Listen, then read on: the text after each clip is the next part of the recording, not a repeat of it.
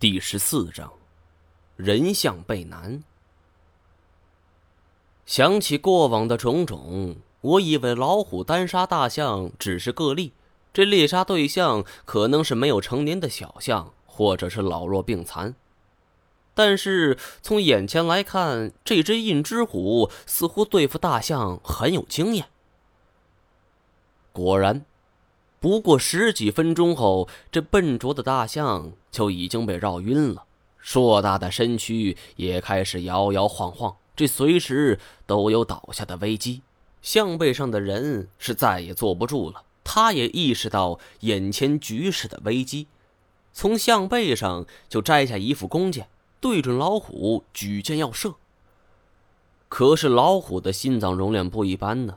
这意味着它反映了一个物种具有更大的爆发力、耐力和体能，还有恢复能力，这是大象所不能比拟的。更何况，此时老虎是极若奔雷，而大象则是摇摇晃晃，骑象人不可能精准的瞄准。果然，随着一声弓弦响起，第一支箭就飞了出去。但是距离印之虎距离非常远，骑象人并不甘心，又拉开箭准备射第二支。我有心上前帮忙，可是现在我伤痕累累，再者，就算我不受伤，这上去也只能送死。这眼前这一幕看得我是心急如焚呐，但是我却想不到更好的办法。我正焦急间。就听到大象是猛然一声长鸣，再也支撑不住，四肢蜷曲就跪倒在地。三米多的高度，瞬间只有一米多高。印之虎终于等到机会，他在地上一伏，后肢发力，从而高高跃起。老虎之所以被称为兽中之王，绝非浪得虚名。有的马戏团训练老虎直立行走，这正是建立在老虎后肢力量强大的基础上。后肢力量会直接影响这跳跃能力，而老虎可以轻松跳上两三米的高度，这摸高更是可以高达六点五米。所以这一米多的高度对于这只印之虎来说不过是小菜一碟。眼见老虎扑了，这骑象人是急忙跳下象背，老虎一扑之下没有击中，骑象人是不敢怠慢，手握弓弦，徒步朝我这边跑来，一边跑还一边大喊：“快跑！”竟然是一个女子的声音，不过她的汉语略显生硬，再看她的穿着打扮，与现代文明是格格不入，甚至这外边还有一件兽皮罩衫。头上戴着羽冠，脸上还戴着一个面容狰狞的面具。我知道，当地很多少数民族都有佩戴面具的习惯，因为这一带野兽出没，这戴面具嘛，一来是为了震慑猛兽，二来则是万一遭遇不幸，保持面部完整，方便家人收尸。听到他让我跑，我是哭笑不得。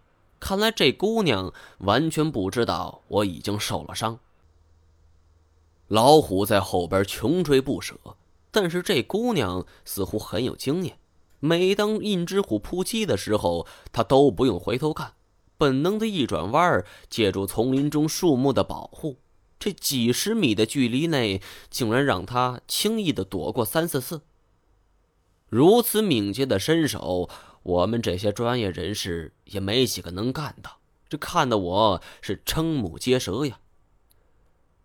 见我还趴着不动，他急眼了，吼道：“说我听不懂人话吗？”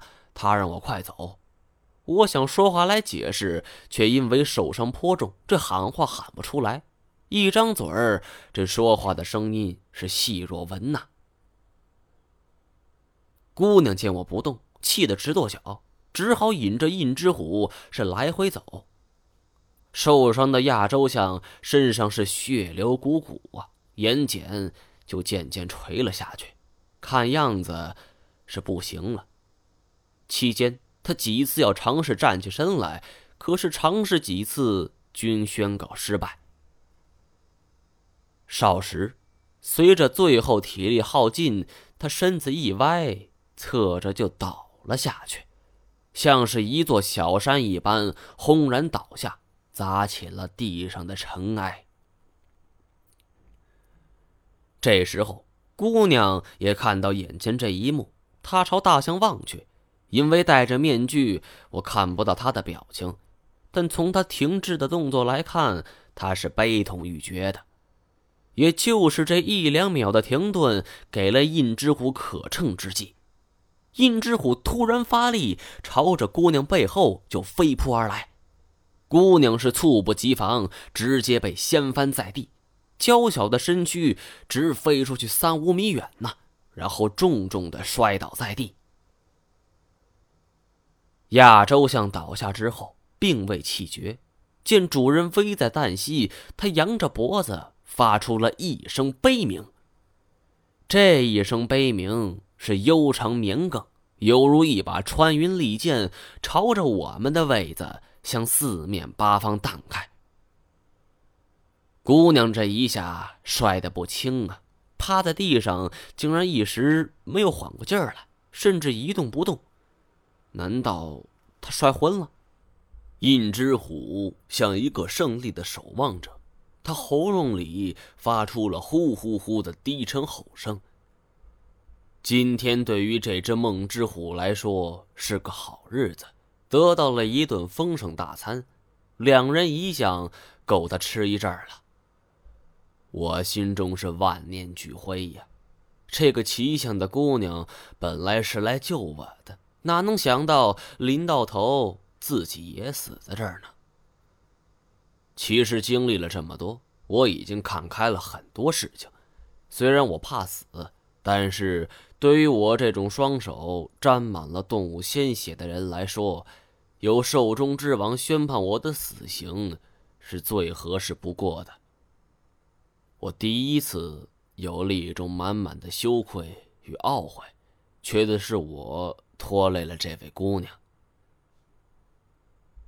眼前的印之虎。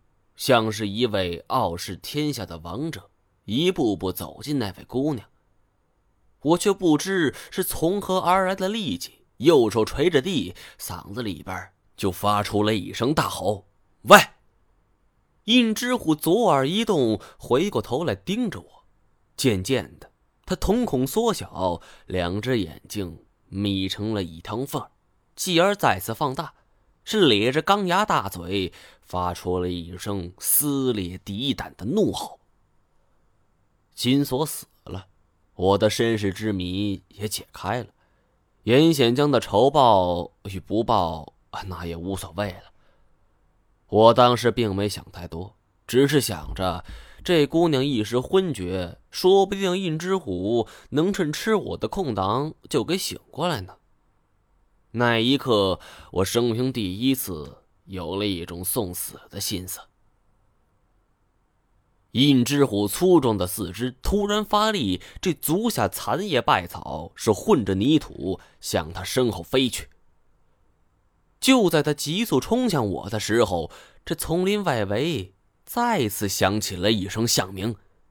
不过，印之虎并未将这一声响鸣放在眼里。他似乎是抱定了不管不顾的决心，朝着我的方向是一鼓作气的奔袭而来。